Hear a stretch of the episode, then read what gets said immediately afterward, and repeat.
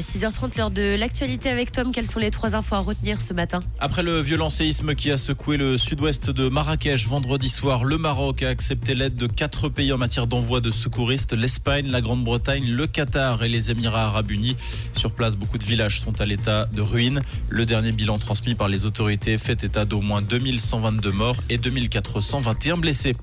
À Lausanne, une centaine de défenseurs du loup a donné de la voix ce samedi. Ils veulent faire cesser les tirs de régulation et dire non à la nouvelle ordonnance sur la chasse du Conseil fédéral qui prévoit d'éliminer 60% des loups en Suisse en fixant un seuil de 12 meutes et en autorisant les tirs de meutes entières.